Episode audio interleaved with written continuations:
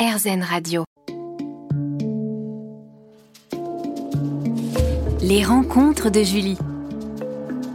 Bonjour à toutes et à tous. Merci de nous rejoindre sur RZN Radio dans les rencontres de Julie. Je suis très heureuse d'interviewer aujourd'hui le mentaliste, showman, humoriste, auteur et vidéaste Fabien Olicard. Bonjour Fabien Olicard. Bonjour. Merci de participer à cette interview. Nous allons parler de ton enfance, de ton parcours, de tes spectacles, de tes contenus sur les réseaux, de tes livres. Fabien Olicard sur RZN Radio. Les rencontres de Julie. Chers auditeurs, bonjour. Mon invité aujourd'hui est le mentaliste, showman, humoriste, auteur et vidéaste Fabien Olicard qui nous accueille dans ses bureaux. Bonjour Fabien Olicard. Bonjour. Merci J'ai peur que vous rajoutiez plombier, charcutier, boulanger. J'ai failli, hein. Merci d'être avec nous. Merci beaucoup.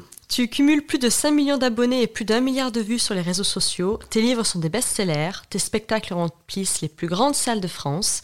Après le succès de ton dernier spectacle, couronné par une ultime représentation à guichet fermé au Zénith de Paris, tu es actuellement en tournée avec Archetype, ton quatrième one-man show dans toute la France jusqu'en juin pour la première saison. Tu es le chouchou des sondages, ce qui fait de toi le mentaliste numéro 1 dans le cœur des Français. Faisons tout d'abord un petit flashback. Parlons de ton enfance, on aimerait connaître les prémices. Quel genre d'enfant étais-tu et quels étaient tes rêves pour le futur? Euh, J'étais un enfant sage. Oui. Euh, moi, j'étais le genre d'enfant qui aime bien qu'on euh, qu'on entende parler de lui en disant il est gentil, il est sage. Donc, je cherchais ça. Par contre, j'étais pas toujours à ma place. C'est-à-dire que ma place, je la découvrirai sûrement bien plus tard, limite à l'âge adulte, parce que j'ai une très bonne capacité d'adaptation. Donc, j'étais celui que je devais être aux endroits où j'étais. Oui. J'étais pas tout, forcément le même à la maison, à l'école, etc. Mais tu t'adaptes à chaque ouais, fois. je m'adaptais. Quand tu t'adaptes trop, en fait, tu sais pas quitter. hein, Oui, bien euh, sûr. Au final, Euh, et, et des rêves, j'en avais. euh, J'avais, je, je rêvais en fait de construire des choses, de faire des choses. Quand j'étais petit, je me souviens qu'à un moment donné, je me suis renseigné sur comment on faisait pour être président de la République, par exemple. Ah oui. Et, euh, et puis au final, j'ai quand même choisi l'escroquerie. Je suis mentaliste, tu vois. mais, euh, mais ouais, ouais, je, je savais pas trop ce que je voulais faire. Je savais que j'ai- toujours été curieux de nature de tout. Oui. Ça, ça, ça, c'est indéniable. Donc je voulais comprendre des choses, je voulais expérimenter des choses. Mais euh, voilà, j'ai voulu être informaticien aussi à une époque où l'informatique commençait. Tu vois, ça m'intéressait Mhm. à fond. Moi, je viens d'une famille très modeste, donc on n'avait pas d'ordinateur, de trucs comme ça. Mais Oui. j'étais abonné à des magazines qui parlaient d'informatique. Alors j'ai même une anecdote à te raconter. Je, je lisais du coup plein de bouquins sur les ordis, comment ça marchait, etc. La première fois que je vais toucher un jour un ordinateur de ma vie, c'est pour donner un cours d'informatique et réparer un- le problème d'un ordinateur. J'avais mis des petites annonces dans le village où j'habitais et c'était l'adjoint Ah au maire. Il avait un problème sur son ordi et en plus il voulait un cours et il avait vu mon annonce donc euh, j'y suis allé. Donc euh, voilà, il, il- aujourd'hui faut avouer à moitié pardonné. euh, plus de 30 ans plus tard, il sait que la, la première fois que j'ai touché un ordi, c'est en facturant. Voilà, un enfant débrouillard. C'est beau, c'est beau. On peut, on peut dire c'est un enfant débrouillard. Et à quel âge as-tu découvert l'illusionnisme? Euh, la première fois, le premier vrai contact, c'est à, à 8 ans, je crois. Euh, donc c'est dans un vide-grenier de mon village. Alors moi c'est Marcilly au nord de La Rochelle, 1000, 1200 habitants à l'époque. Et il y a un vide-grenier, j'ai 10 francs et j'achète un bouquin qui s'appelle Cours Magica de Robert Veno. Alors c'est un bouquin pour euh, les professionnels avec des planches de main dessinées pour les gestes à faire, etc. Euh, donc j'achète ce bouquin, je tombe par hasard dessus, ça me fascine. Ça me fascine vraiment. Je m'entraîne énormément, mais je ne fais rien à d'autres personnes. C'est très onaniste, quoi. C'est dans mon coin à moi. Euh, Il y a un dernier chapitre qui s'appelle Il y a pas de truc qui m'intéresse beaucoup et qui fera un pont avec le futur parce que c'est des c'est c'est du mentalisme donc c'est des forçages psychologiques, c'est des c'est des tours où il n'y a pas d'objet quoi. Ça ça je trouve c'est un peu dingue. Et le En peu effet. de fois que je fais des choses à des gens, genre mes parents ou quoi, mais c'est très rare. Je suis assez assez content de les bluffer, mais je suis très étonné qu'ils ne comprennent pas comment j'ai fait. Pourquoi instantanément? Pourquoi ils ont été bluffés en fait? Pourquoi instantanément ils disent pas ben là il avait deux cartes, là il a fait ci, il a fait ça? Donc je commence à me passionner aussi sur comment ça marche là-haut dans le cerveau. Mhm. C'est quoi les mécanismes Tu vois, je me le dis pas en ces termes, mais voilà, tout ça, ça commence à résonner. et J'ai 8 ans à ce moment-là. D'accord. Et à quel moment t'es-tu tourné vers la psychologie et le mentalisme? Eh ben dans la foulée de ça. C'est-à-dire que le mot mentalisme, pour s'en libérer, c'est un mot que je vais utiliser bien plus tard dans ma vie. Moi, je suis né en 82, donc ça, c'est en 90. Et je vais, je vais utiliser le mot mentalisme à partir de 2007, tu vois. C'est une finalité où je cherche un terme un peu générique pour englober toutes mes passions dedans. Mhm. Euh, mais la psychologie, du coup, je m'y intéresse dès 8-9 ans. Mais je- vraiment, j'emprunte des livres à la bibliothèque qui sont pas de mon âge, où je pipe pas grand-chose, en Oui, fait, oui, en mais réalité. tout, Mais ouais, ça m'intéresse. Oui. Je lis des bouquins aussi de philosophie à l'époque, Mhm. tu vois. Tout ce qui a trait au mental, ça, ça m'intéresse euh, vraiment. Et ça va pas me quitter, hein, toute la primaire, le collège, le lycée. Pour te dire, au lycée, euh, je pars sur un parcours de bac euh, scientifique. Oui. Mais euh, autant je suis une brêle dans des matières comme la mécanique appliquée, Mhm. construire des ponts avec la force du vent, bref.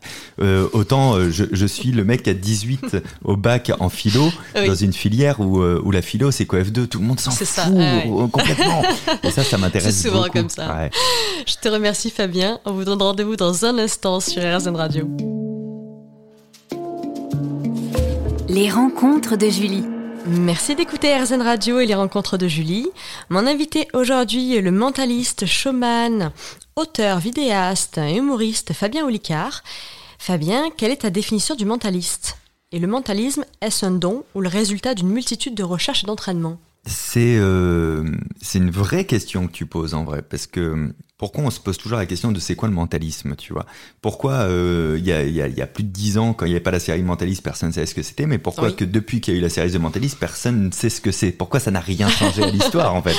Parce qu'il n'y a pas de définition légale. Mhm. Alors si, si pour répondre un peu sérieusement et honnêtement, durant longtemps c'était par opposition au matérialisme, donc tout ce qui était Oui. l'art de la pensée. Après, au 19e siècle, les médiums, les voyants s'attribuent le mot mentaliste, Mhm. euh, à tort ou à raison. Comme il n'y a pas de définition légale, on en fait un peu ce qu'on veut. Euh, Aujourd'hui, chaque mentaliste a un peu sa définition.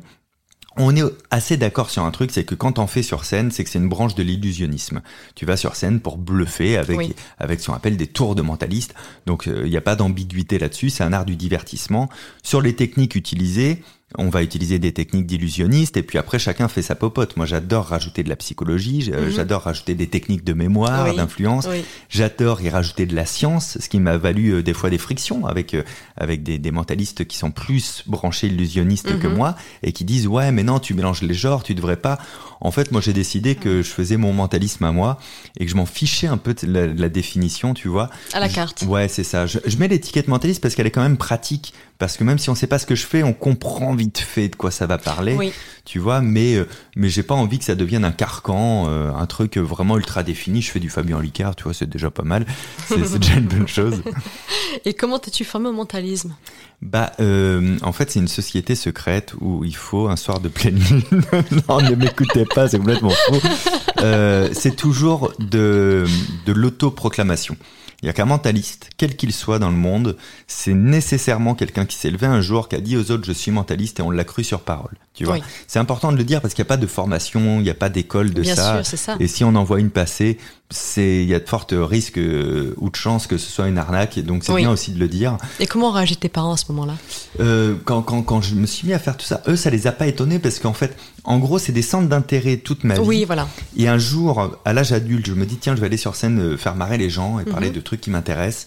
Et, et, et je me suis dit mais comment on va nommer ce que je fais, tu vois? Mhm. et là, j'ai pris l'étiquette mentaliste. Donc en fait, la question, pour moi, elle fonctionne pas tellement parce que c'est, j'ai mis l'étiquette mentaliste à rebours dans ma vie. Euh, Oui. Contrairement à aujourd'hui, euh, je rencontre des gens qui me connaissent depuis une dizaine d'années, euh, depuis qu'ils ont 15 ans et qui, qui sont mentalistes aujourd'hui et qui se disent, ben moi, c'est quand je t'ai rencontré, j'ai voulu être mentaliste. Mais moi, j'avais pas de point de référence. Surtout à une époque où Internet euh, existait pas encore, Mhm. tu vois. Euh, donc c'est c'est plus en, bou- en bout de parcours, tu vois, à l'âge adulte où je me dis bon ben je vais dire que je suis mentaliste et comme ça ça fera un point de départ de conversation pour expliquer aux gens ce que je fais. Et n'est-ce pas trop déstabilisant pour tes proches de savoir que tu peux deviner leurs pensées? Non, je les ai mis sous hypnose il y a quelques années Oui. et du coup du coup ils s'en sont jamais sortis. pas- voilà.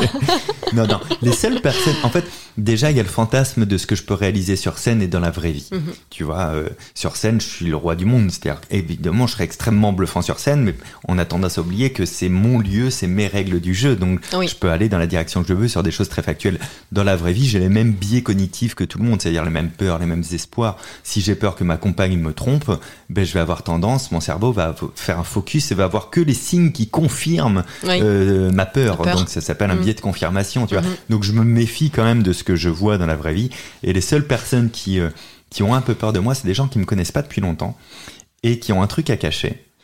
et, que je mets très mal à l'aise. Et j'ai des expériences de vie comme ça. J'ai euh, une ex-belle-mère Ah. euh, qui s'entendait pas avec moi et c'est et c'est au bout que je- que j'ai compris qu'elle devait avoir un secret de famille ou un truc comme ça et elle m'avait vu sur scène et ça devait la terrifier Ah, ça l'a bloqué le direct. fait qu'en plein repas de famille je dise mais vous là vous avez trompé votre mari en fait Et- alors que non c'est impossible hein, évidemment mais euh, mais mais voilà c'est les seuls moments où donc c'est pas les proches qui ont peur de moi c'est ceux qui sont pas proches qui se sont fait un monde de ce que je suis capable de faire parce que le mentalisme en tout cas c'est pas un don c'est pas un pouvoir c'est que des choses rationnelles qu'on Oui. peut apprendre et que j'ai travaillé donc je peux pas lire dans la tête des gens malheureusement sinon je serais millionnaire Merci Fabien. On vous retrouve dans un instant sur RSN Radio.